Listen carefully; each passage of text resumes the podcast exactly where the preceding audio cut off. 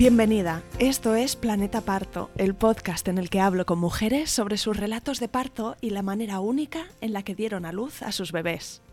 Aquí vas a descubrir un mundo de relatos positivos y empoderadores sobre el parto. Yo soy tu anfitriona Isabel Anthony, médico de formación, emprendedora, mamá de tres niños y activista a favor del parto respetado. Acompáñame cada semana y escucha relatos emocionantes, conmovedores e informativos que te ayudarán a conocer y vivir el parto de otra manera.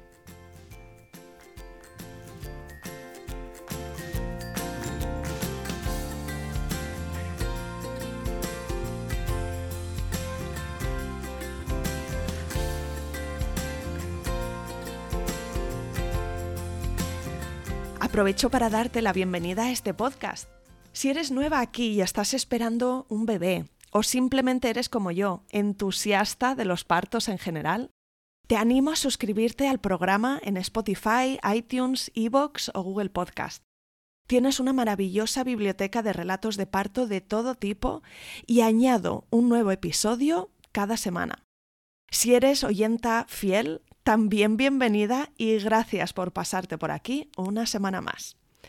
Encontrarás las notas y menciones de este episodio en la web planetaparto.es y además puedes hacer totalmente gratis un quiz para poner a prueba cuánto sabes sobre el parto. Hoy te traigo al podcast a Iciar Fernández Malone, una chica de Huesca que vive en Suiza, oyenta del podcast en sus últimas semanas de embarazo y que apenas unos días antes de grabar este episodio dio a luz a una preciosa niña que se llama Rafaela escucharás que Iciar nos cuenta que seguía en la nube, y es que aunque su parto no fue el típico parto fácil y de libro, sino que fue un parto larguísimo y que poco a poco requirió de más y más intervención, ella lo vivió de forma positiva, se sintió respetada y dueña de la situación, y nos cuenta su experiencia en gran detalle. Espero que disfrutes este episodio tanto como yo.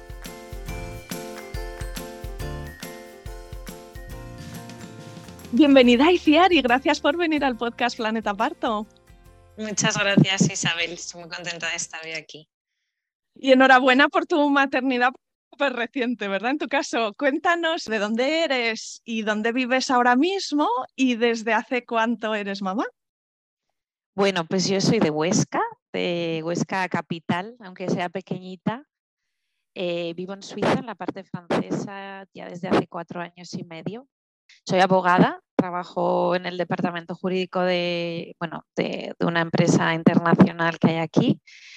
Y bueno, pues el 10 de abril me estrené como mamá eh, de mi hija, de Rafaela, y bueno, pues estoy muy, muy contenta. Muy, poquito, porque estamos grabando esto a día 22, así que no llegan las dos semanas. Exacto, pero primero pensé, bueno, hablaré más tarde con Isabel, pero luego dije, tengo ahora todo fresco, luego no sé en qué tendré la cabeza, así que he aprovechado este momento.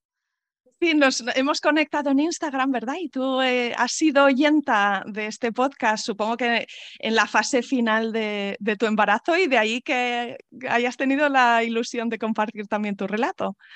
Exacto, sí. La verdad que te descubrí más hacia el tercer trimestre y sobre todo las últimas semanas que se hacen un poco pesadas, creo que todas lo sabemos, que ya estás con el ansia de que llegue el bebé eh, pues bueno, dando mis paseos con el perrito que tengo por las noches, que no dormía muy bien, aprovechaba pues para escuchar todas esas historias y, y bueno, pues para mí es una labor excelente la que haces y, y quería unirme.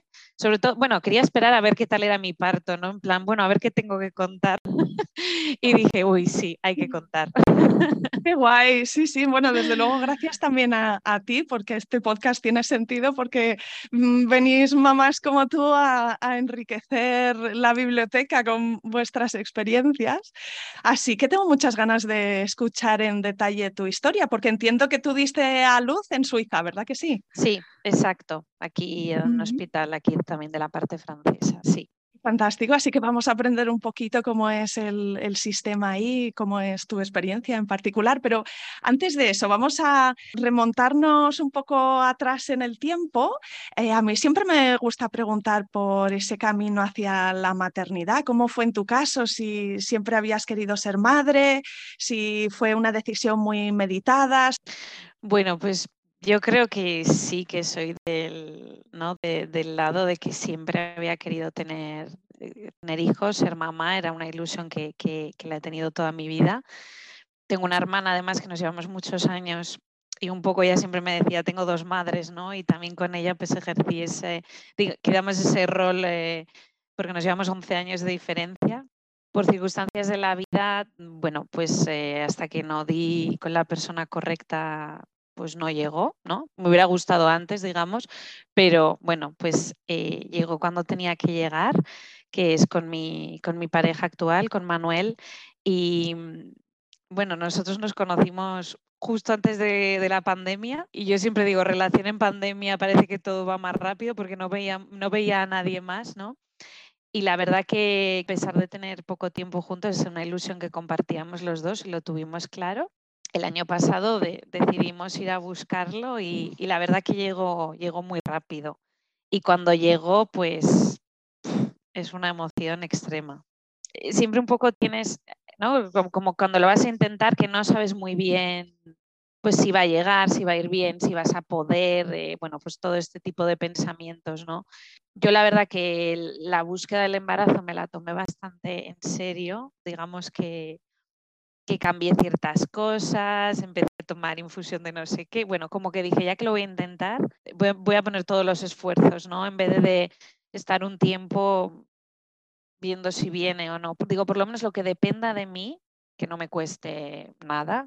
¿Cómo sospechaste que podía ser que estuvieras embarazada? ¿Notabas alguna cosa diferente a nivel físico o estabas como muy pendiente de, la fecha de la regla y viste que, ¿no? que se iba atrasando un poquito? ¿Te hiciste un test? ¿Cómo fue? Sí, la verdad que los poquitos meses que lo estuvimos buscando, claro, yo estaba súper pendiente de todo, ¿no? Y, leyendo, y este es el síntoma, y que si notas la, implantación, que si no, bueno, te vuelves así un poco loca.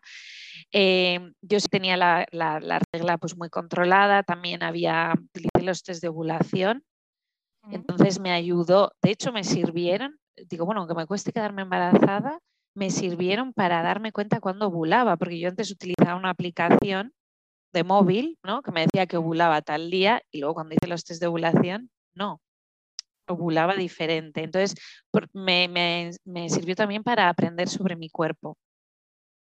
Y el mes que me quedé, yo diría que el principal, la principal cosa diferente fue que una tarde me noté muy cansada, era verano, un poco como, sí, como si fuera a coger la gripe, un resfriado, y a los dos días me salió un, un herpes en la boca, que es que yo nunca tengo. Y yo pensé, qué raro, pues esto igual que he tenido las defensas bajas. Mm, había algo que dije, algo va diferente aquí. Y de hecho nosotros hicimos el test dos o tres días antes de la falta, que yo me iba justo ese día a España a ver a mi familia y ya se marcó voy a aprovechar para preguntarte un poquito más por estos test de ovulación. En tu caso, ¿qué tipo de prueba era? ¿Cómo funciona? ¿Y cuántas veces lo tienes que hacer? ¿Cómo, cómo es? Yo la verdad que tiré de YouTube, eh, ver un vídeo, otro vídeo de gente que recomendaba y al final los pedí, los pedí por internet. Entonces, eso son como test de, embarazo, unas, unas, tiras. Y bueno, entonces me hice como un cuaderno para apuntarlos, para ver eh, cuándo se marcaba, cuándo no. Y creo que lo empiezas a hacer, ahora no me acuerdo muy bien, pero yo creo que empiezas como el día 6 del ciclo o así, ya los empezaba yo a hacer, sobre todo al principio, por lo que digo, es que no sabes si realmente eres una persona que ovula pronto, tarde ¿no? No, no, no todas ovulamos el día 14. Se tiene que marcar la segunda línea y cuando ya está marcada del todo fuerte es cuando estás como en el pico. A ver, a mí, a mí, me sirvió sobre todo para conocerme, porque yo además tenía muchos síntomas con la ovulación. Entonces había días del mes que yo me encontraba mal y luego me di cuenta que, que, que estaban relacionados con la ovulación, ¿sabes? Tipo dolor de cabeza o estar más cansada, tenía relación con ese día. Sí, es interesante porque realmente conocemos muy poco de nuestra salud sexual y reproductiva, ¿verdad? Y de hecho a menudo solo es un tema que nos empieza a interesar cuando nos hace falta por un problema y, que no lo, no, lo abarcamos antes ni, ni, en la educación del cole, ni cada vez es mejor esto, pero por eso es interesante que haya eh, recursos como estos de los test, porque de una forma fácil y entiendo que también es bastante barata, pues nos da una información más sobre... Totalmente, es súper barato, no cuesta nada, es con la orina y, y, es conocer tu cuerpo. Y yo al final era lo que pensaba, digo, mira, esto me quedaré o no embarazada, pero me estoy conociendo mejor. Porque yo tengo muchas amigas que, ah, no, pues es que la aplicación me dice que tal día ovulo. Y yo les digo, es que igual no ovulas ese día, es que y bueno, si luego estás buscando bebé, pues bueno, a mí me resultó útil pues para, para entender mejor, porque es que además cuando eh, la primera vez que dices, bueno, voy a buscar un bebé, ah, vale, que es que solo hay unos días que me puedo quedar embarazada, ah, vale, que es que, sabes, al final son unas cosas que, que lo que tú dices, que hay una falta de información muy grande. Cuéntame algo más sobre tu embarazo, pues el primer trimestre, si tenías típicos síntomas de, malestar, de esos ascos con la comida y los olores, ¿qué pasó? Sí, yo tuve primer trimestre de manual. Yo pensaba que era como, bueno, le debe pasar solo algunas o no debe ser para tanto. Y cuando me pasó fue como, uff, ¿qué es esto? yo reconozco que para mí el trimestre más duro fue el primero. Eh, porque es una sensación de, pues eso, de, malestar constante, no te apetece hacer nada. Luego, claro, yo no sé si tenía que ver, era agosto, 40 42 grados ¿no? en España y era como, y, y, sí, los olores, o eso, la comida, cosas que te encantan.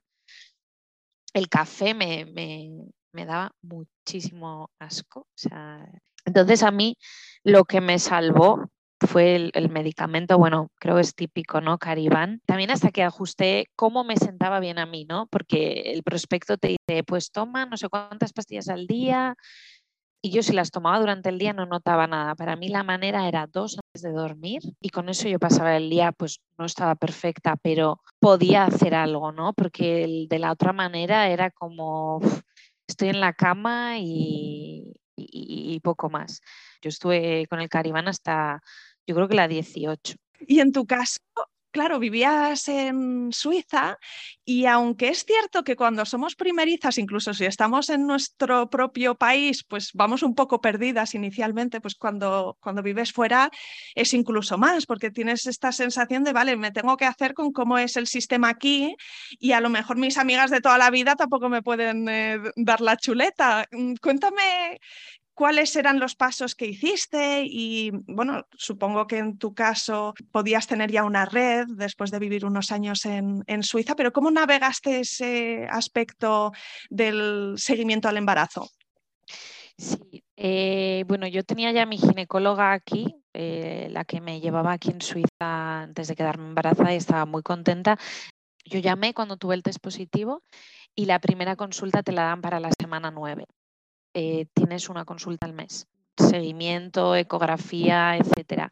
Sé que si vas directamente por el hospital, por ejemplo, el hospital donde quieras dar a luz, eh, las consultas son menos, eh, porque tengo alguna amiga que ha sido así, pero claro, también no tienes un ginecólogo específico para ti, sino pues el día que vas es quien está. Y yo sé que había, tengo alguna amiga que, que, lo hizo así y me dice que si tuviera un segundo no lo repetiría, ¿sabes? Porque es, prefiere como tener que siempre te vea el mismo y no uno cada vez del hospital. Eh, supongo que en Suiza ya tenías un seguro eh, médico y que entonces directamente podías elegir a la profesional que tú quisieras que te llevase el acompañamiento. Exacto, aquí está cubierto por el seguro todo a partir de la semana 12, todo lo que es eh, embarazo que ocurra a partir de la semana 12 está cubierto. Entonces, en ese sentido, muy bien, porque las facturas aquí pueden ser un poco desorbitadas, pero entonces en ese sentido estás, estás segura, ¿no? Que no, no hay ninguna sorpresa. Háblame de tu sensación en, esas visitas. Háblame un poquito de esto. Sí, a ver, yo diría que, claro, es mi primer embarazo, ¿no? Y no, no, no puedo comparar. Con la ginecóloga, bueno, pues vas cada mes, sí que es verdad que he oído lo de que sí son muchas ecografías, sí, no, pero bueno, eran controles de que ibas y pues te pesaban eh, la tensión, eh, control de orina y, ecografía, ¿no? Salvo que tú tuvieras alguna cosa más. Yo lo veía como un control, pues bueno, rutinario, pero sobre todo lo que me gustaba es que te escuchan mucho. ¿No? Lo primero que yo al sentarme en la consulta era cómo estás, cómo te sientes, eh, ¿no? cómo lo estás llevando. Y entonces a mí eso me gustaba porque yo tenía ese espacio y sí que, digamos que yo con la ginecóloga he estado muy contenta, pero sí que, por ejemplo, he visto una diferencia. A mí a partir de la semana 37 ya me llevaron en el hospital donde di a luz. ¿no? Allí ya acabé con, en la consulta de mi ginecóloga y ya te ven en el hospital y en el hospital ven el embarazo y ven el parto como algo fisiológico.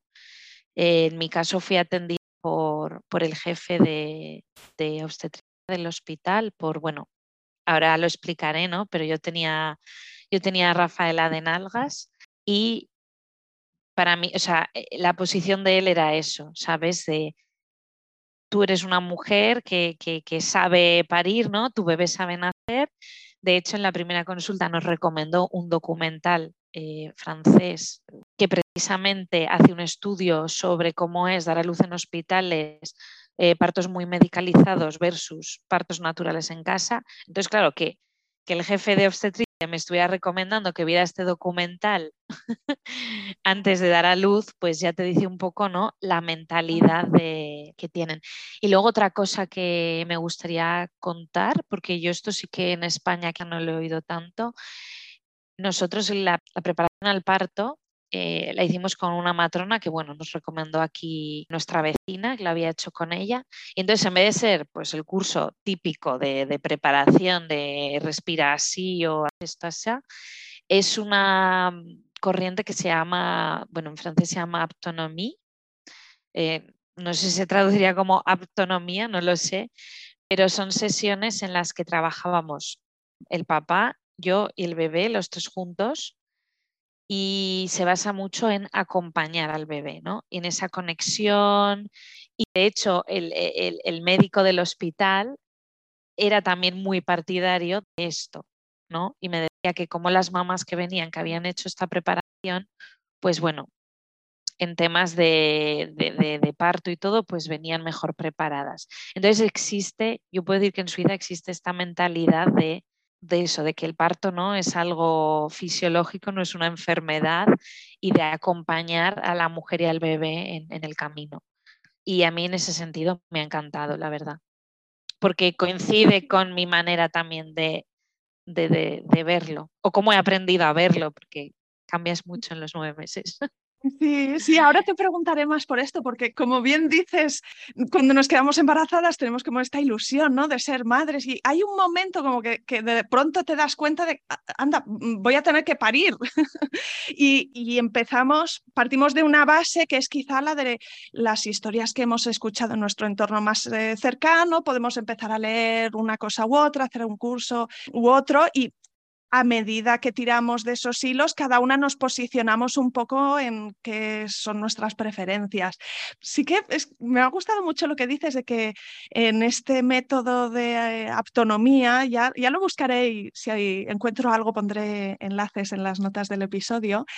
Entiendo que es como que el protagonista es el bebé y que la madre y el padre son como el canal, ¿no? Le acompañan a él en ese viaje, que también en algunos libros lo he leído de esta manera y es muy bonito y es interesante porque aquí en España, cuando se habla de violencia obstétrica y un poco el, el, sistema médico intervencionista del que venimos, es como que el protagonista es el médico, ¿no? Y lo que estamos queriendo es que la protagonista sea la madre, pero se puede llevar un paso más allá y decir, es que de hecho el protagonista es el bebé que están haciendo. La madre es súper importante, desde luego, igual que lo son los profesionales, pero que verlo al bebé como protagonista me parece muy dulce. de hecho, bueno, eh, luego si no hablamos un poquito más de esto, ¿no? Pero yo hice la versión cefálica y utilizamos las técnicas ¿no? de lo que habíamos aprendido porque pues coincidía que nosotros nos habíamos preparado con, con, la matrona en este sentido y encima el médico que me le iba a practicar confiaba en, en, esta, en esta mm, práctica, ¿no? Entonces, entre todos, eh, creas un poco el, bueno, Vamos a apostar así para que las cosas salgan. Cuéntanos alguna cosa de esta preparación. No sé si era grupal o era una cosa que hicisteis. Sí, exacto, eran sesiones individuales. Se empieza a hacer, yo creo, en la semana 20, 26, diría 27, y la haces hasta la 36, eh, si no me equivoco.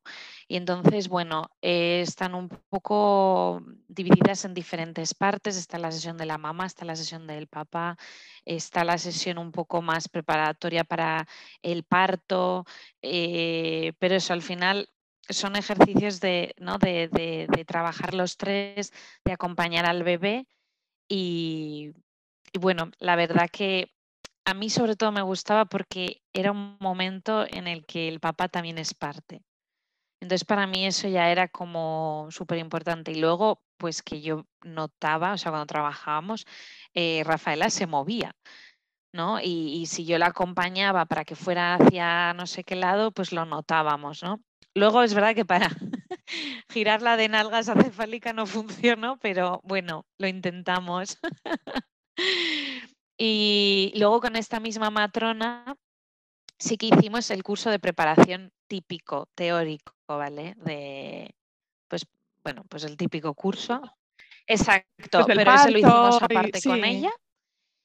Y luego, bueno, esta matrona eh, aquí en Suiza, una vez que da salud, eh, la matrona viene a casa durante las primeras semanas a seguir al bebé, a seguir a la mamá y también pues le dijimos a ella, oye, te gustaría ser nuestra matrona porque ya pues hemos creado esa confianza y, nos encontramos muy cómodos con ella.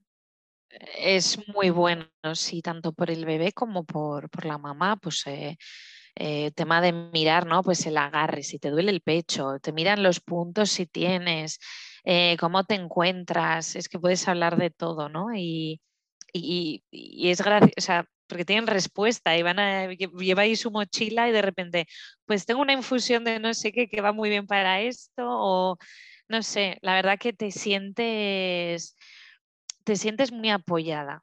Eh, y sobre todo te sientes, yo me he sentido apoyada en la manera en que yo veo ¿no? la, el embarazo, la maternidad. Entonces, en ese sentido, eh, estamos muy contentos, la verdad. Y sí que me gustaría saber, pues, cuál era un poco como tu, universo en relación a este tema del parto, porque decías un poco que, fuiste aprendiendo y fueron transformándote tus ideas, así que empezamos por el punto de partida. ¿Qué sabías sobre parto? ¿Qué historias habías escuchado? ¿Cuál era tu predisposición? Bueno, para mí la referencia yo creo principal de, del parto era mi madre. ¿No? Eh, mi madre siempre el día de mi cumpleaños, a mí y a mi hermana nos cuenta cómo fue el día que nacimos. Entonces, pues lo llevo yendo ya muchos años.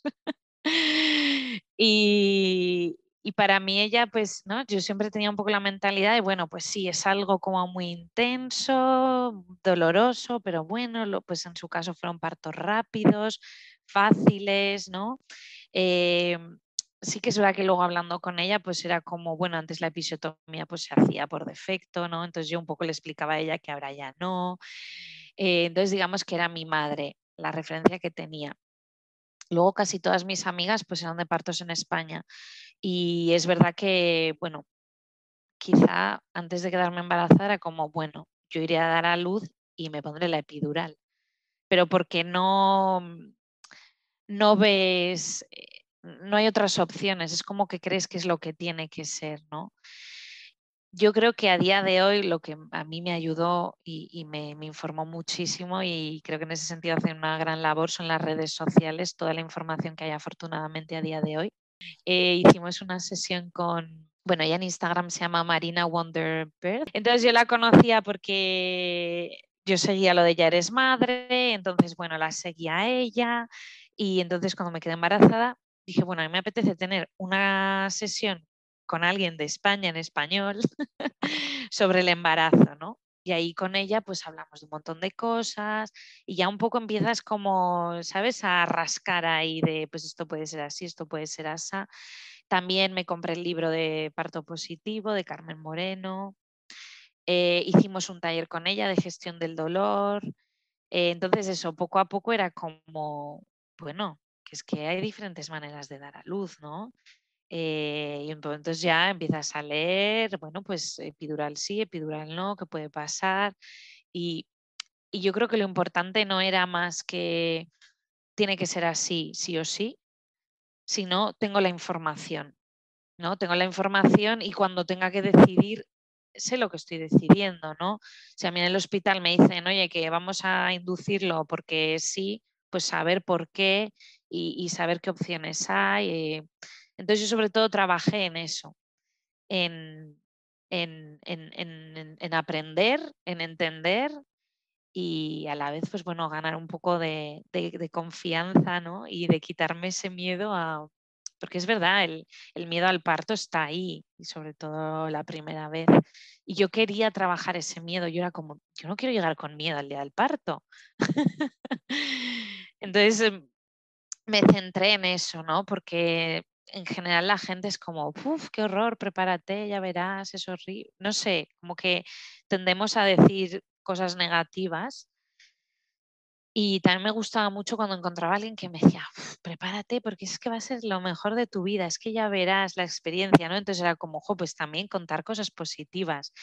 Y, de ahí también los podcasts, ¿no? Que, que, toda la gente que tienes que ha participado, Isabel, pues que cuenten esa parte positiva, ¿no? Y, de empoderar un poco, porque yo siento que si te dejas llevar por lo que ya está marcado o por cómo tiene que ser o lo que te dice la gente, difiere mucho de lo que realmente es, es dar a luz y tener un bebé y vivir esa experiencia como hay que vivirla. Yo creo que la mayor lección, yo que soy, yo que soy muy de organizar, eh, ¿no? controlar, voy a hacer esto a tal hora, soy un poquito así, que me ayuda, claro, en mi vida laboral, por ejemplo, pues creo que el parto ¿no? te enseña a soltar eso. Eh, y a ¿no? adaptarte a lo que está viniendo y cómo todo puede cambiar. Y, pero si tú a la vez te preparas ¿no? para, afrontar esos cambios o esas cosas que puedan suceder, pues, pues es importante porque al final de eso resultará cuál es tu experiencia, porque eh, lo, lo, vamos a hablar luego, pero yo aunque no tuve el parto que yo imaginé, yo estoy contenta con mi parto. Y entonces creo que se trata de eso, porque bueno, el posparto es bastante intenso, como para encima no añadir pues algo que, que, no, pues que hayas tenido una experiencia traumática o cualquier otra cosa que te haya podido pasar. Bueno, así que eh, empezaste con la preparación al parto y leíste, hiciste cursos, eh, escuchaste también el, podcast. No sé si en algún momento del embarazo tuviste algún susto, alguna cosa que te hiciera ir corriendo al hospital o llamar a la, ginecóloga, o si fue un embarazo de estos eh, tranquilos. Sí que, a ver, yo, yo quizá no me asusté mucho. Yo llamé un poco por, bueno, voy a llamar porque pero como igual reaccionó la ginecóloga, entonces sí que me asusté eh, porque me salió un sarpullido, eh, tenía picores en, manos y pies, ¿no? Y claro, al llamar a la ginecóloga me dijo, vente para aquí rápidamente que tenemos que hacer pruebas por si era la, eh, ¿cómo se llama en español? colestasis. Que es algo delicado, Exacto. Entonces, digamos que una de las maneras que se manifiesta es con este picor de manos y pies. Pero en mi caso yo tenía como sarpullido, o sea, yo, yo le decía a mi pareja, yo creo que esto es más como una alergia. Pero claro, cuando tú llamas, estás de treinta y pico semanas y dices que te pican manos y pies, ¿sabes? Eh, me, me, dijo rápidamente, eh, vente para aquí, vamos a hacerte una analítica. Eh, yo le estuve un poco explicando, ya me dijo, no creo que sea, pero tenemos que hacer las pruebas. Y efectivamente no fue fue algo totalmente... Eh, de hecho, ella eh, lo que pensó, porque hacía unas semanas había, yo tuve la gripe que esa fue otra, pensé que era el COVID, porque ahora todo es COVID, ¿no? Y fui al hospital eh, y me hacen el test dice, vamos a mirar la gripe. Y dice, ah, pues mira, tienes la gripe. Y digo, ah, pues claro, pues no, no, no es agradable nunca tener la gripe embarazada.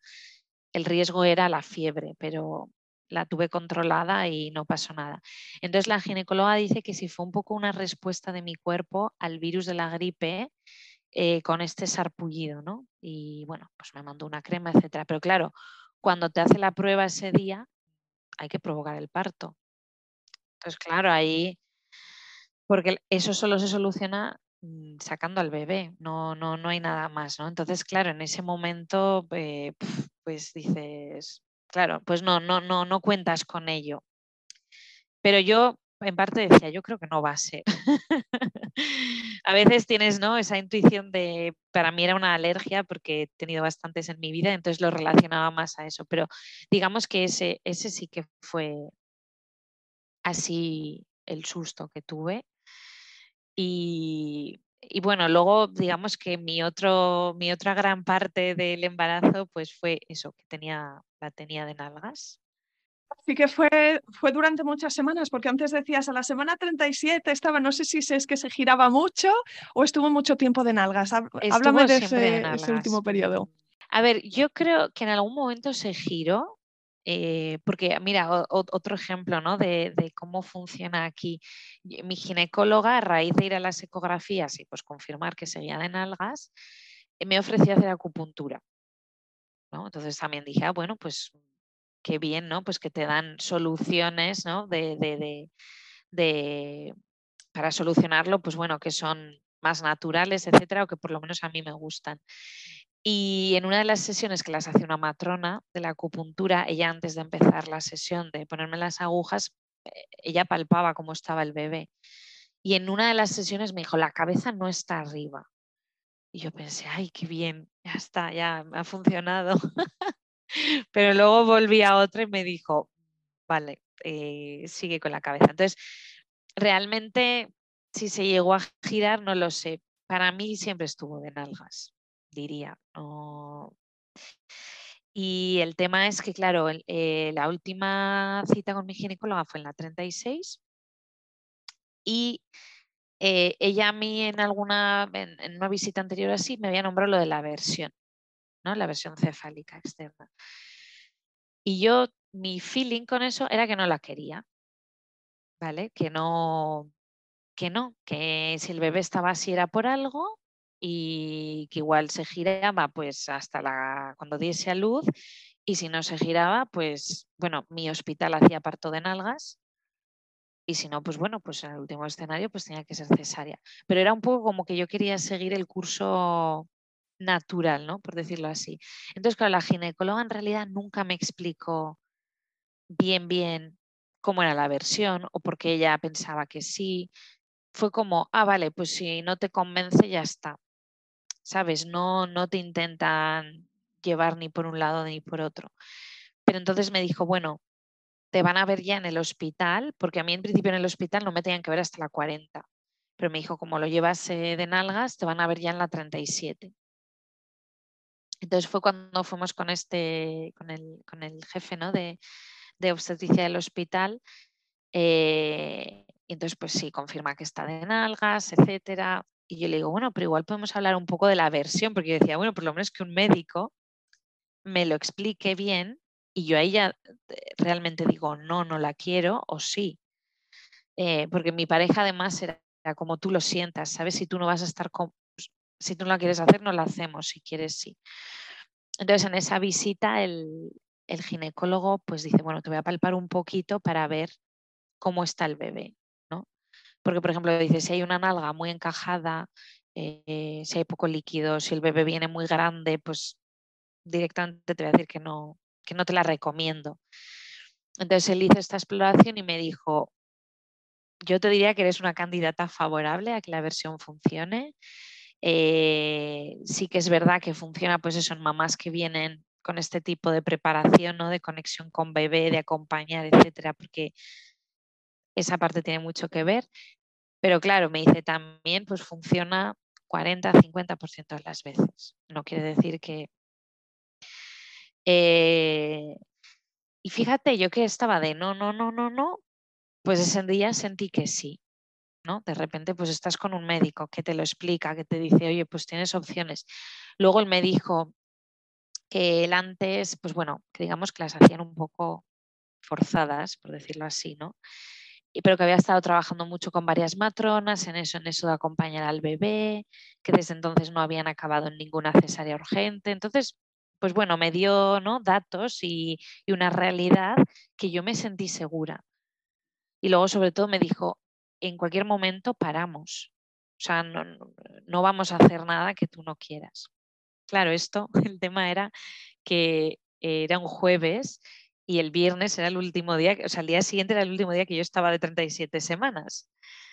Entonces, es como el límite de cuando se hace esta maniobra. Exacto, entonces fue como, vale, sí, la hacemos. Me dice, vale, pues entonces vienes mañana. Y yo, uy. y, y bueno, la verdad que ese día no lo hablé con nadie, salvo con mi madre y mi hermana, les conté que iba a hacer eso, pero no se lo dije a nadie más porque era como, bueno, ya hemos tomado una decisión no quiero como recibir estímulos de, uy, pues qué peligroso, uy, no, ya hemos tomado la decisión, vamos a estar aquí tranquilos y, y al día siguiente pues, pues la hicimos. Cuéntame que si te dieron algún calmante muscular o algo antes, o si supongo que la hicieron entre dos personas, ¿no? Porque siempre está con ecografía controlando el bebé. ¿Cómo fue el proceso? Sí, eh, bueno, lo único que me dieron, bueno, aparte de la medicación que te ponen para el útero, eh, ¿no? para evitar las contracciones, que bueno, me, dio un tembleque horrible. Yo había leído como quedaba un poco, a mí me dio muchísimo, pero bueno, es, es incómodo, ¿sabes? No, pero claro, sí que te dicen, eh, relájate y yo tenía el cuerpo pues que, me temblaba solo, ¿no? Eh, lo único que me dieron fue homeopatía, que yo creo que me lo dio la matrona un poco por, bueno, efecto placebo. Me dice, ¿quieres esto que va bien? Y yo, sí, sí, sí, pero no te ponen nada más.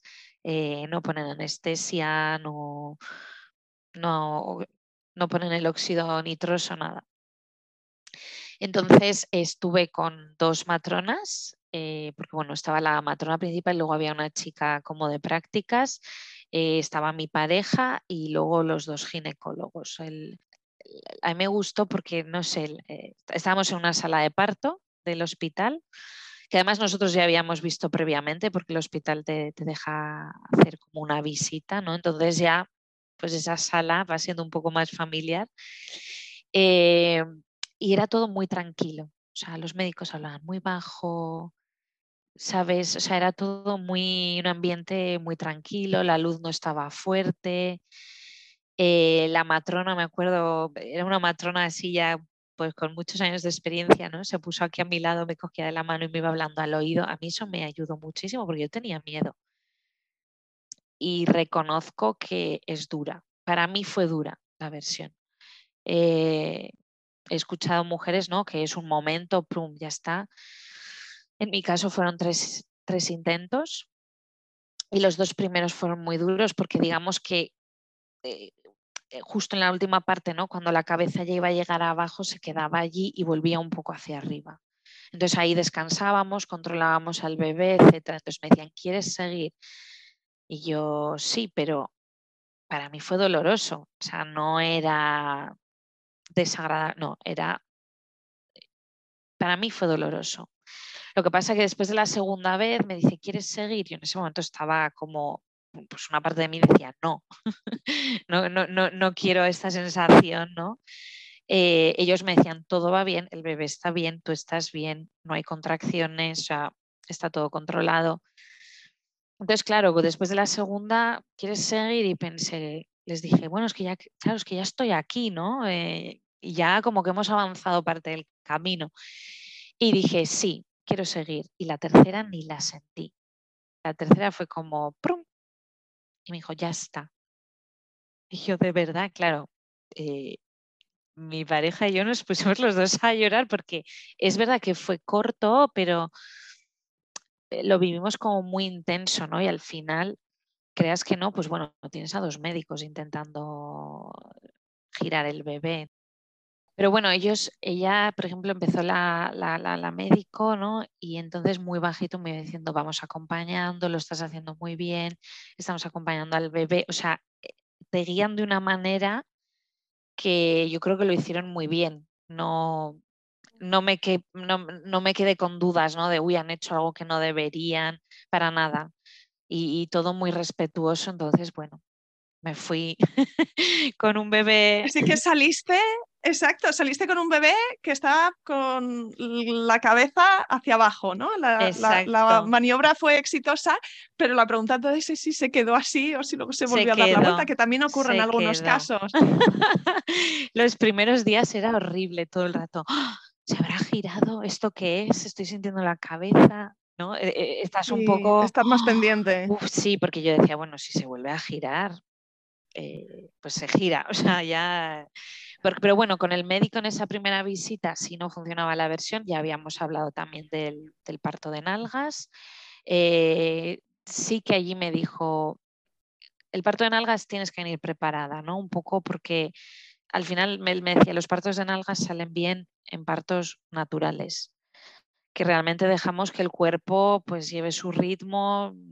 Dice, a mí no me gusta usar epidural en parto de nalgas porque necesito a la, a la mamá 100%. Eh, son partos de muy poca intervención por parte del médico, ¿no? No se toca mucho.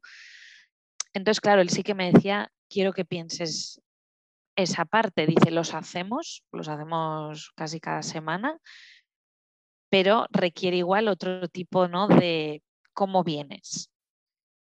Porque además va a llegar un momento que en que empiece ya no podemos pasar a cesárea. Entonces, bueno, eh, pero fíjate, al hablarme de cómo él veía el parto de nalgas, también me dio confianza, ¿no? De decir, bueno, es que tengo la opción en la mesa. No me están diciendo, no me están diciendo que no, o que directamente tengo que ir a una cesárea programada. Así que por ese lado, la verdad que el hospital a mí me encantó. Háblame de los días anteriores al parto. Dices que tenías contracciones por la noche, ¿no? Que, esa tensión, el estrés, pero también el cuerpo a veces que se está eh, preparando. Así que mm, tú notabas que el bebé iba a llegar. No sé si se adelantó un poquito, si se te hizo esperar. Bueno, sí, tuve lo que te comentaba, estas contracciones, pero a raíz de tener la baja, yo cogí la baja en la semana 33, me empecé a encontrar mucho mejor. O sea, al final el tema estrés, todo el día sentada en una silla, era súper malo para mí.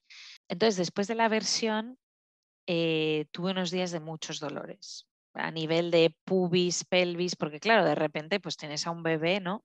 En otra posición, tu cuerpo también se está ajustando. Y durante toda esa semana de después de la versión, que ya era la semana 38, yo empecé a tener contracciones y yo estaba todos los días como, ya está, yo voy a dar a luz en la 38, seguro, seguro, porque mira, porque ya estoy teniendo estas contracciones, nada. de repente. Así que se te hizo eterno, porque cuando crees que va a ser en cualquier momento y pasan los días y las semanas. Y luego ya en la, en la 39, como que otra vez estaba como más normal, ¿sabes? Entonces era como, vaya, pues ahora ya no, ahora ya no me creo nada porque yo pensaba que en la 38 daba luz. Eh, yo di a luz, pues solo por, para que lo sepas ya, yo di a luz el día que hacía 41. O sea que, que, tardó la cosa, ¿no? Eh, y en la 40, eh, sí, ya estaba de 40. En esa semana sí que ya empecé a tener sobre todo, pues me acuerdo, me desperté una noche, ¿no? Con, otra, con un tipo de dolor diferente, más de riñones, ¿no? Otro tipo de contracciones. Entonces eso, me pegué varios días durante la semana 40 que tenía este tipo de contracción, pero no arrancaba la cosa, ¿no? Irregulares, eh, esta fase, ¿no? Que, eh, de pródromos, ¿no? O como dicen, ¿no? Entonces era como, y claro, luego además todo el mundo, y ya está, ya está, y, esto, y lo otro, y, ya llega, y tú pues no. ¿Cuándo tuviste claro que, sí que era el día? Eh, yo di a luz en la 40, el día que hice 41 era un domingo, ese viernes, o sea, unos días antes de cumplir 41 semanas, eh, me desperté y había manchado por la noche. Era un poco como cuando tienes un poco ¿no? la, regla al final, un poquito así. Y yo pensé, uy, qué raro. Porque sí que es verdad que también en las últimas semanas yo me iba, las dos últimas semanas me notaba muchísimo más flujo vaginal, eh, muy diferente al del parto, ¿no? En cantidad y todo. Y ese día había manchado, entonces hubo varias personas, amigas, mi madre, que me dijeron, uy, eso es que ya, eso es que ya va a estar este fin de semana. Pero yo estaba un poco también en ese modo de, ya no me creo nada, ¿no? ya no me fío porque me hago ilusiones y luego es que no y no viene y tal. Entonces me pegué todo ese viernes así, manchando, que, pues un poquito más, un poquito menos. Eh, eh, y entonces en la madrugada del viernes al sábado eh, me desperté porque noté como que se me hubiera escapado un poquito de pipí. Pero claro, yo pensaba, bueno, yo he oído que cuando rompes aguas, ¿no? Pues es hasta así, hasta, hasta los pies y... Entonces fui al baño y sí, era como eso, como que se me hubiera escapado el pipí. Eh, y lo que iba manchando iba siendo un poquito más rojo. En vez de marrón era un poquito más rojo. Y me volví a la cama porque pensé, bueno, ya está. Pero me empecé a despertar porque tenía contracciones. En ese momento las contracciones me recordaban un poco a despertarme como cuando te baja la regla, ¿no? Pero sí que para mí eran más intensas que las que había estado teniendo las semanas de antes. Mm. Es que es distinto, ¿verdad? No, quizá las anteriores era como que se te pone muy dura la barriga y las contracciones, bueno, se pueden sentir en diferentes sitios, ¿no? Pero quizá vienen un poco más de atrás o están como más abajo en las piernas o tienen otro ritmo, ¿no? Y es difícil describirlo, pero hay algo que cuando, cuando ya empieza a ser de verdad, ya lo sospechas y dices, sí, esto quizá es, es distinto. Exacto, yo sobre todo creo que era eso, que era... Eh, había, sabes, como un ciclo, digamos, ¿no? Eran, pues viene, sube, baja, se va las anteriores quizá era más como un dolor un poco constante, que se iba, ¿no? No notaba, digamos, ese pico, por decirlo así, ¿no? De, la, Esa ola. Exacto, la, ola. Entonces, eh, allí dije, uy, igual, pero aguanté un rato así, ¿sabes? En la cama como que me intentaba dormir, como, como eso, en plan, no me voy a hacer ilusiones, que, que igual aún no es. ¿Cómo fue esta decisión? ¿Cómo de avanzada estabas? Y... Aquí creo que nos habían dicho que durante dos horas tuviera cada cinco minutos, algo así. Pero no sé, yo es que con eso del tiempo era como. Pero mi plan sí, mi plan era: me quedo en casa todo lo que pueda. O sea, era como mi, mi, ¿no? Así mi ilusión, me quedo en casa todo lo que pueda, así llego lo máximo dilatada que pueda y ya está. Pero no, el, lo bueno, otra de las cosas buenas aquí es que teníamos directamente el teléfono de, del servicio de, de, paritorio, digamos. Entonces teníamos un número directo que nosotros llamábamos y hablábamos con la matrona. No teníamos que pasar por central ni nada de eso. Entonces, claro, esa mañana, pues yo llevaba así desde las cinco y pico de la mañana ya nos levantamos eh, como a las nueve o así eh, y Manuel dice, bueno, voy a hacer algo de desayuno. Y yo, sí, sí, nosotros vida normal, todo. Es verdad que nos teníamos que organizar porque tenemos un perro y yo era como, bueno, por si nos tenemos que ir. Pero claro, yo notaba que eso, que eso iba viniendo, entonces ahí ya empecé a contar las contracciones y me dice él, ¿quieres que llamemos al hospital? Digo, sí, vamos a llamar simplemente, sobre todo por lo de la pérdida esta que he tenido.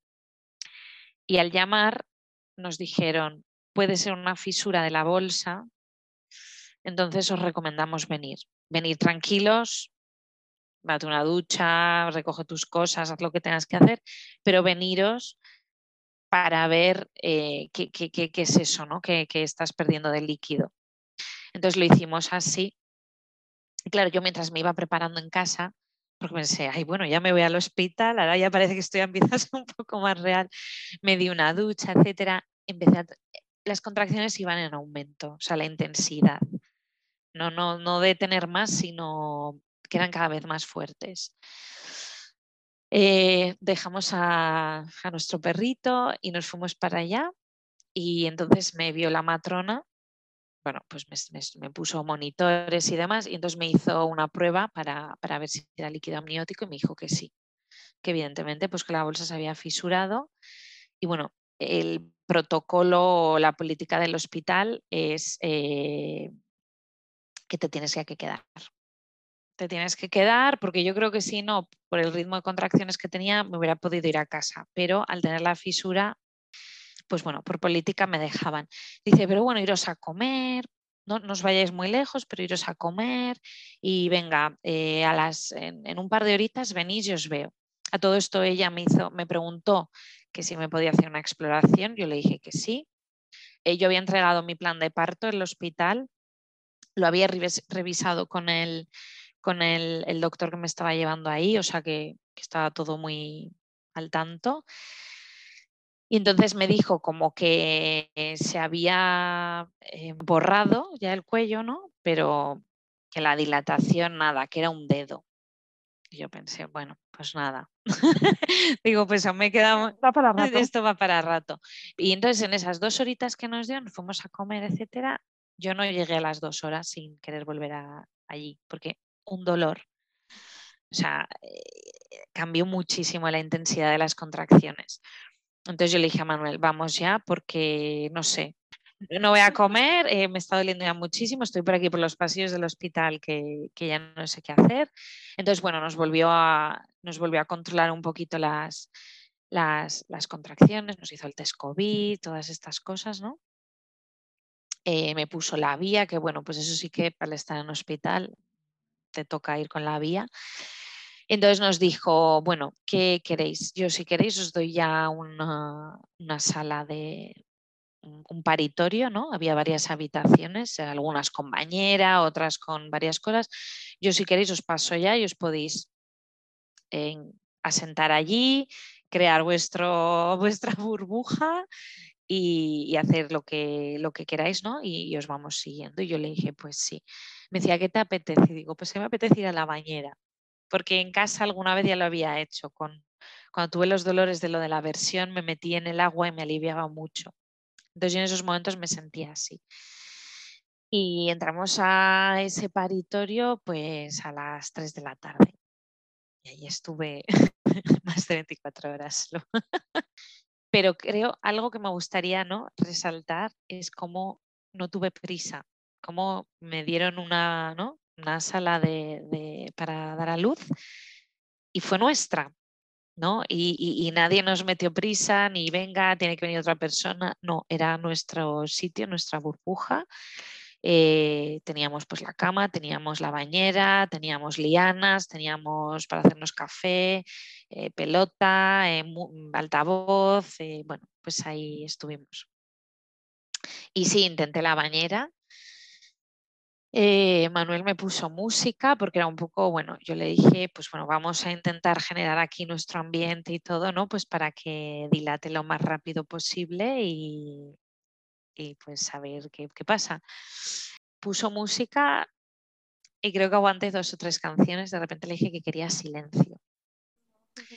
Entonces eso fue otra cosa, ¿no? Que luego lo hablaba con él, cómo lo que tú piensas que te, vas, te va a ir bien no funciona como en el momento de la contracción, eh, tu cuerpo te pide cosas ¿no? que no sabes eh, de antemano.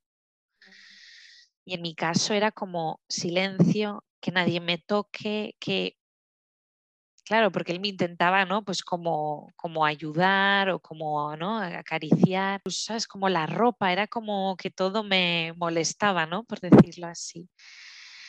No sé cuántas horas habían pasado, pero si te digo la verdad, recuerdo todo ese día un poco difuso, ¿no? De, horas, de momentos, de todo. Eh, el tema es que cuando me volvieron a hacer otra exploración, que, que, yo di mi consentimiento, porque de hecho yo pensé, ahora sí, ahora ya me van a decir que bueno, que estoy de 5, de 6, ¿sabes? Seguía igual, ¿Y cómo te sentó entonces? Porque, claro, ahí esas, es, aceptar que la expectativa que teníamos de progreso, ¿no? Eh, eh, que, no es el caso y entonces un poco tienes que reevaluar esto qué significa. ¿Qué pensaste en ese momento?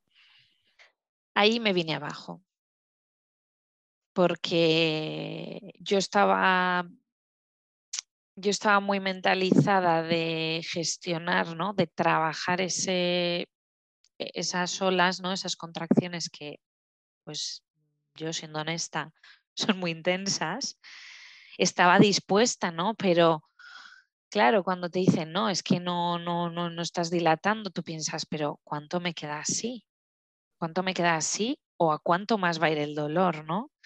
Y las matronas todo el rato me decían, tú piensa en ahora, en ahora, no, no, no, no, no, no te anticipes, ¿no? No te anticipes en me quedan 24 horas, me quedan 12, me quedan, eh, piensa en ahora. Eh, ellas nos iban dejando ratos solos, otros ratos venían, ¿qué quieres, qué necesitas? Hicimos también acupuntura. Eh, un poco ahí la matrona me preguntaba que si yo tenía miedo de algo, que si había algo que me estaba frenando, ¿no? Un poco lo que hablábamos antes, el, el, embarcarme ¿no? en, lo, en, lo, que venía, yo le decía que no, pero claro, a la vez entre contracción y contracción yo ya no sabía muy bien eh, si realmente había algo que me estaba frenando, dando miedo, pero me gustó mucho eso, ¿sabes? Que te iban dando como, como recursos. Claro, ella me decía, eh, ¿tienes miedo a, ¿no? como a pasar esta página del libro y entrar en la de madre? Y yo, no, creo que no, pero, pero igual, igual de mi subconsciente, ¿sabes? Claro, y en esos momentos, luego, claro, eh, las últimas noches había dormido muy mal, ¿no? Ya estaba durmiendo mal, arrastras cansancio, ¿no? Entonces, claro, hay cosas eh, y todo el tiempo que pasas ¿no? ahí con contracciones, el cansancio se va notando mucho, eh, físico y, mental. Y quién sabe también la posición de la niña, ¿no? Porque la, había, había o sea, estaba de, de, cabeza, pero también con, esas contracciones al final su cabecita tiene que golpear contra el cuello del útero y es una de las cosas que contribuyen a que se vaya eh, dilatando y eso tú no lo sabes, no lo puedes sentir exactamente qué es lo que está ocurriendo ahí abajo. Claro, y luego yo pensaba, ¿no? Los días después pensaba, ay, pues igual tendría que haber hecho algo más de, para generar más oxitocina, no sé, ¿no? Pero yo en ese momento realmente hacía lo que, lo que mi cuerpo me pedía, eh, aceptaba ¿no? cada, cada, contracción pensando, venga, estoy más cerca, etcétera. Probé el óxido nitroso. Eh, me ofrecieron también como, si te digo la verdad, no me acuerdo del nombre, pero es una inyección, no sé, supongo es un analgésico local que me lo pincharon en la cadera. Eh, pero si te digo la verdad, me hacía como entre contracción y contracción, me relajaba muchísimo, hasta el punto de dormirme, ¿no? Pero seguía sintiendo igual las contracciones. Entonces, bueno, pues estamos diciendo que empiezo con contracciones a las 5 de la mañana en casa, entro a peritorio a las 3 de la tarde y finalmente eran las 2 de la mañana. ¿no? Y, y yo estaba de, creo que de 2 centímetros y medio, 3, algo así, ¿no? Tres creo que estaba. Entonces la matrona, que por cierto me tocó una matrona española en ese turno de noche, que también pues me ayudó para expresarme 100% en mi idioma, me dijo pues que qué quería hacer, ¿no? Y yo le dije, ¿qué me recomiendas? Porque realmente aquí estamos intentando todo, ¿no? Y ella me dijo, yo te propondría o que te pongas la, si quieres, usar la epidural, la, walking epidural, ¿no? que es la más baja, porque quizá te queda un buen rato, tienes que coger fuerzas, tienes que descansar. Eh, dice, llevas aquí un maratón sin nada que no puede ser, ¿no? Y entonces me dijo, tómalo como algo positivo. Y dije, pues sí. Mi plan era sin epidural, pero yo ya lo estaba intentando y, íbamos muy despacio. Luego aparte pasaba otra cosa, había una fisura. Eh, la niña tenía que nacer el domingo.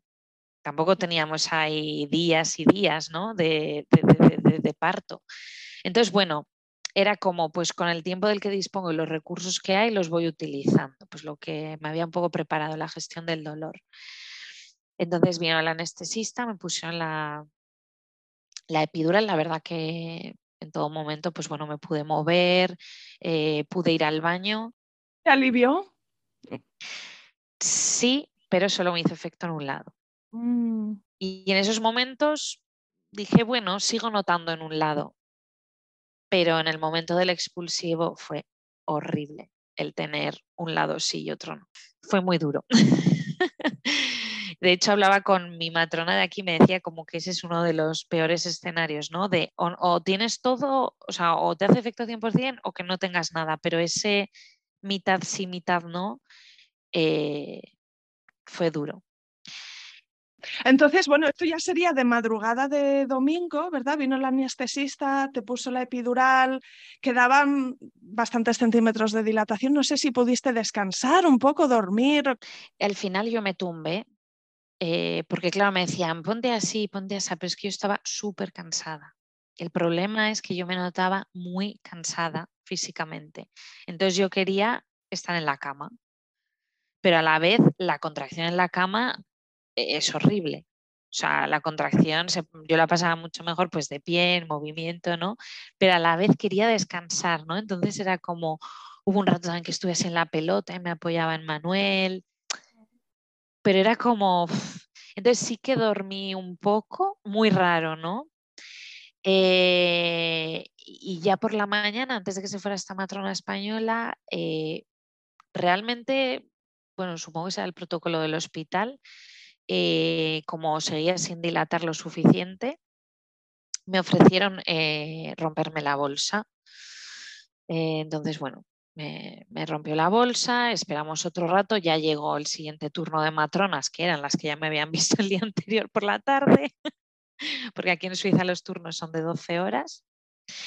Y, fue como, ay, que, porque ellas me decían, bueno, mañana te vamos a ver a la habitación y yo, y claro, entraron y yo sigo en el mismo paritorio, aquí igual.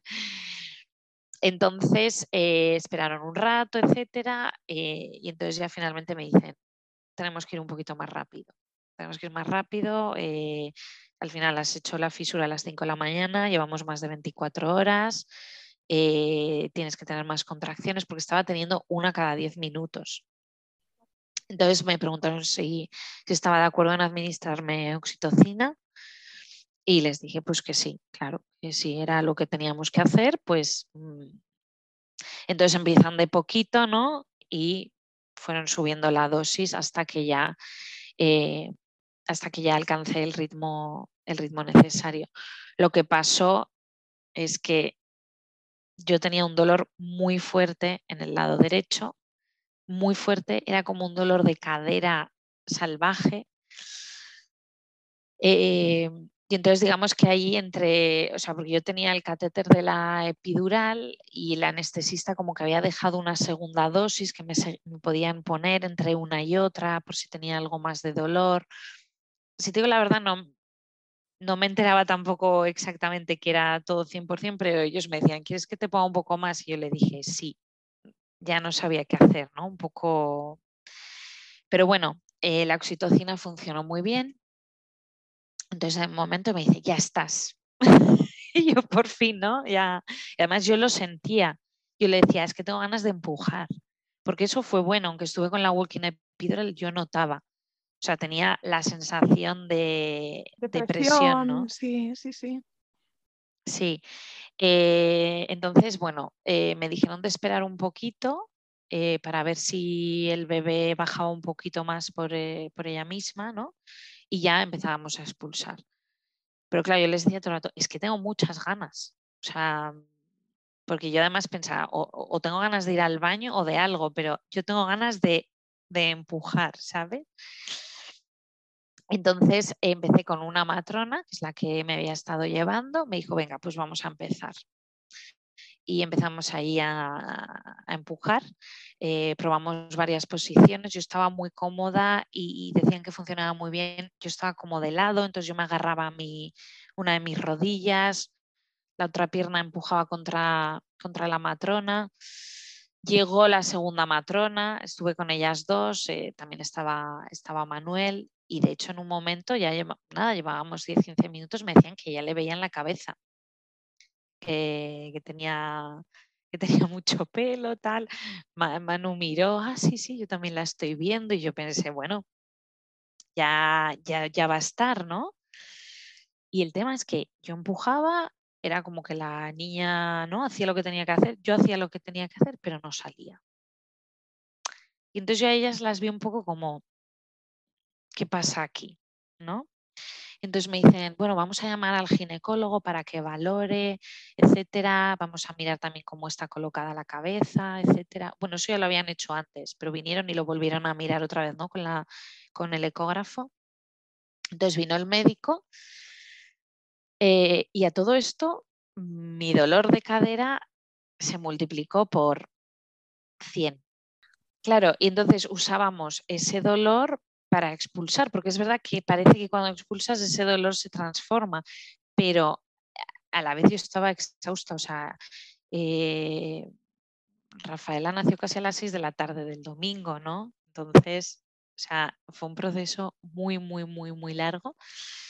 Y entonces el médico como que no entendía muy bien qué, qué, qué, me dolía. Me decía, pero, pero que es un dolor, pero es muscular. Y yo decía, no lo sé, pero o sea, a mí ese dolor me estaba haciendo salirme un poco o, me estaba, ¿sabes? Como molestando para, acompañar. No, sé, era un poco complicado. Em, entonces me dicen, bueno, eh, vamos a tener que utilizar eh, forceps o la ventosa si te parece bien, porque no, no sale. No sale y, y pues un poco lo mismo. Tú estás exhausta, eh, llevamos ya muchas horas desde que se ha roto la bolsa y todo, o sea, pero entonces para eso llamaron al otro médico. Entonces de repente tenía dos matronas y dos médicos en, en la habitación. Y cuando llegó este segundo médico, pues claro, yo, te lo juro, gritaba del dolor, de, de, decir, es que tengo un dolor muy fuerte, tengo un dolor muy fuerte, tengo un dolor muy fuerte. Y entonces este médico me dice, mira, aguanta un momento, no te muevas, te voy a inyectar eh, un analgésico intravaginal. Ah, ¿Sabes? Me, me, inyectó algo y en cinco minutos tienes a tu bebé. Claro, cuando me dijo en cinco minutos tienes a tu bebé, yo le decía, de verdad, de verdad, porque es que llega un momento que, que, que, es que yo no podía más. Yo le decía a Manu, es que estoy cansada del dolor, no puedo más, ¿sabes? Y, me acuerdo más que a las matronas les decía, es que es de verdad, que no me invento el dolor. ¿Sabes? Creedme Estoy en mi límite. Exacto, exacto. Entonces me, me inyectó esto que luego me dijeron, pues no es lo preferible, pero entre llamar al anestesista, que viniera el anestesista, me pusiera más epidural, me iban a dormir totalmente, yo no iba a sentir nada, ¿sabes? Pues fue la solución eh, más rápida y la verdad que me, inyectó este, esta agujita dentro y, claro, es que se pasó. se pasó. No sé ni qué, ni qué es esto que te inyectó, no sé si tú lo sabes. Es que además eh, me han dicho el nombre varias veces y no me acuerdo. Pero yo creo que es algo, bueno, pues un, un anestésico heavy. Pero realmente para mí fue la salvación porque el dolor era te lo juro, insoportable. Entonces en ese momento me dijeron, bueno, eh, vamos, a tener, vamos a utilizar el forceps. Eh, nos preguntaron si dábamos el consentimiento, dije que sí. Y, sí que es verdad que analgésico y forceps y, bueno, pues tenía a Rafaela encima mío en ese momento. Y cuando salió vimos que tenía el cordón corto. Entonces, por eso ya estaba de nalgas, por eso no podía salir. Eh, bueno, ¿no? Pues había una serie de, de circunstancias que estaban explicando todo lo que estaba pasando. Yo no entendía por qué no dilataba. No sé cuál es la explicación realmente, ¿no? Yo se lo decía todo el rato a Manuel en plan, pero ¿por qué no dilato? ¿Por qué no dilaté? ¿Por qué fue tan largo? Es un misterio, ¿no?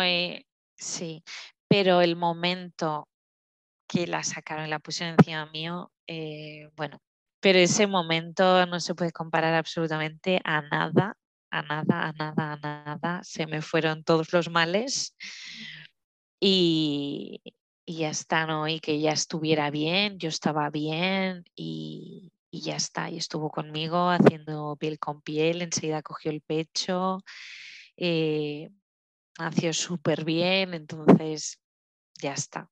No, sabes, en el séptimo cielo, ¿no? Con ella en brazos. Exacto. me, imagino Que, que, esa primera mirada, porque a menudo los bebés nacen y están como muy alerta, ¿no? Y, les ves con los ojos abiertos y, y sientes ese, esa unión.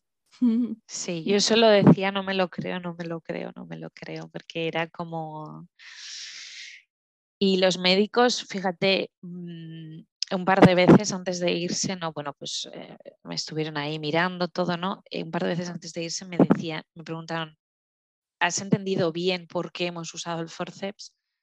¿No? Y me dijeron, si quieres mañana, si quieres dentro de un mes, si en cualquier momento tienes dudas de por qué hemos procedido así, nos llamas, podemos tener una consulta y lo explicaremos, ¿no?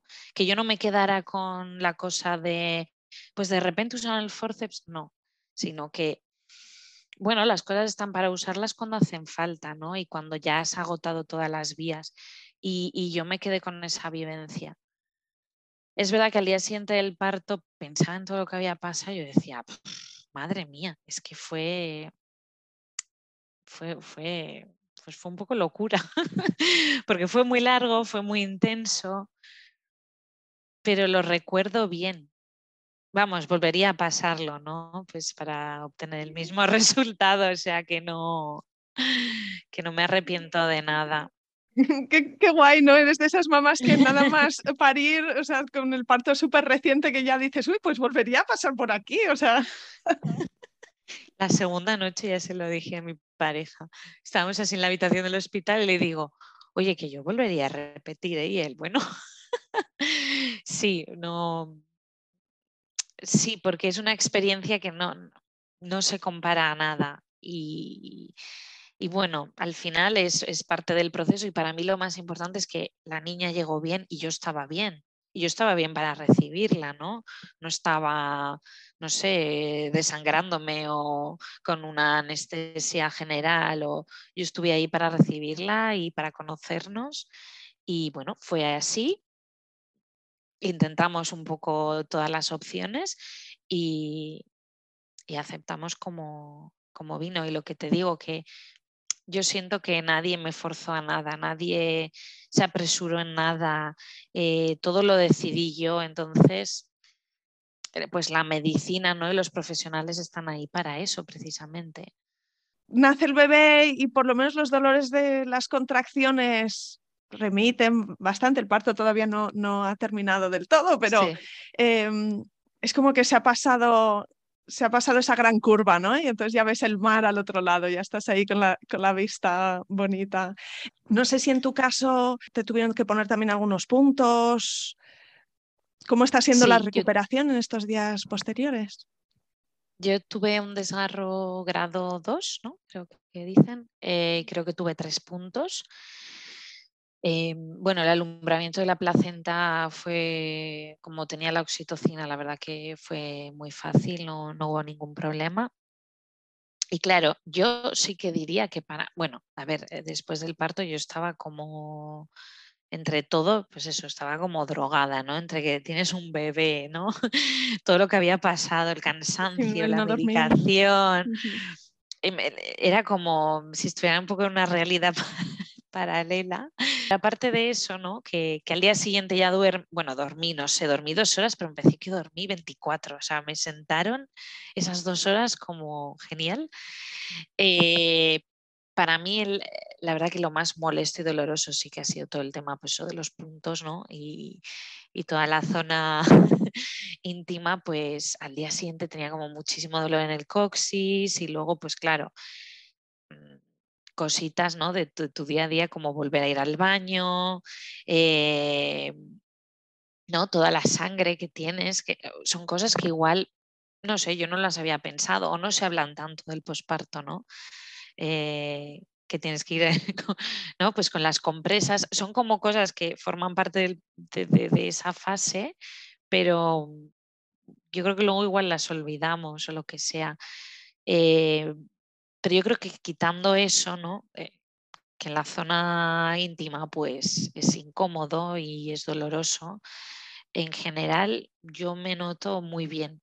Me, ya en el hospital me noté con mucha energía. Eh, yo tenía mucho miedo a lo de no dormir, en plan, ¿y cómo haré eh, si no duermo? ¿no?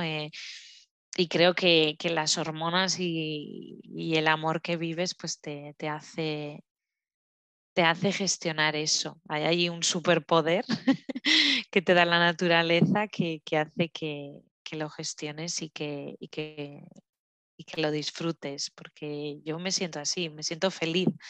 ¿no? Entonces, con muchas emociones, eh, unos lloros al día no me los quita nadie, pero... pero para la forma que tiene la naturaleza probablemente de ayudarnos a procesar las cosas, ¿no? estas lágrimas son, tienen un buen sentido. Sí, sí, o de mirar a, ¿no? Miras a tu bebé y es como, pero es real, ¿no? Y entonces te viene esta emoción, luego también te entra miedo de que le pase algo, eh, bueno. Pero en general yo pensaba, por cómo fue todo el parto, pensaba como que iba a estar más días, ¿no? Como convaleciente y, bueno, en general la verdad que me encuentro muy bien quitando pues eh, esas molestias que, seguro que pasarán. Mm, qué guay. Bueno, y estás dando el pecho en, estos días. Dices que se agarró bien ya desde el principio, así que supongo que Rafaela tenía ahí como, como una intuición, ¿no? De cómo hacer el agarre y de la succión. Está creciendo estupendamente. Eso da mucha satisfacción. Eso, eh, eso sí que fue, digo, bueno, para compensar el parto, la lactancia, ¿no? Con ella está siendo maravillosa eh, desde el primer momento, que eso es algo también que me sorprendió, ¿no? Que la naturaleza, ¿no? Que el bebé salga y sepa amamantar y, y, y sobre todo lo que decía, ¿no? Yo que he sido siempre muy de organizada y esto hasta ahora y esto tal, con la lactancia es lo mismo, estoy aprendiendo a, bueno, pues paciencia, eh, no tenemos prisa, eh, a que pues ahora hay que dar de mamar se da, ahora paramos, ahora sí, ahora... Y, creo que eso ha ayudado ¿no? un poco a, que funcione también, ¿no? quitar ese estrés o, esa presión de tiene que ser así o así. Mm. Y, y la verdad que, que por ese lado ha ido muy bien. Oh, pues enhorabuena, Iciar, que has hecho un trabajo de parto estupendo. Antes de despedirnos, no sé si hay alguna última cosa que querrías compartir o alguna reflexión o alguna cosa que querrías que escucharan las mamás, ¿no? Que escuchan este podcast, que sepan antes de vivir ellas su experiencia. Pues yo creo que sobre todo el, ¿no? lo que se dice un poco de hacer tribu, de compartir, de, de, pues eso, de sacar ¿no? cómo nos sentimos, es fundamental. Es fundamental hasta que no estás embarazada, no no sabes lo que es, ¿no? Hasta que no das salud no sabes lo que es.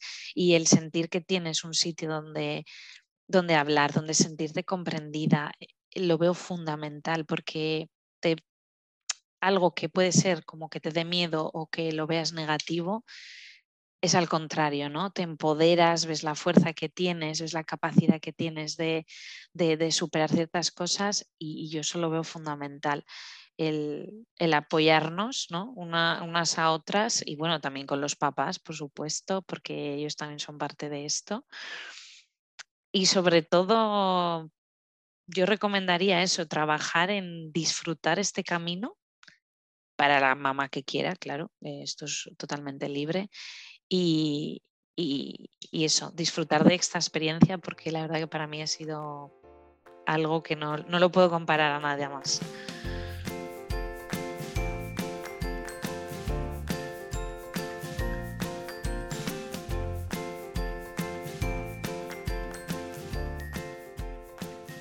Aquí acaba este episodio.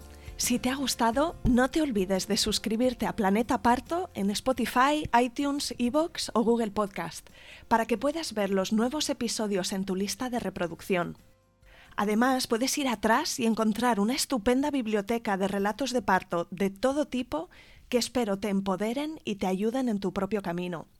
Será genial y te estoy muy agradecida si me dejas un comentario, porque eso ayuda también a que más mujeres encuentren y escuchen este programa, o simplemente puedes recomendarle el podcast a alguna amiga y me estarás echando un cable con el objetivo de ayudar a más madres a conocer y vivir el parto de otra manera.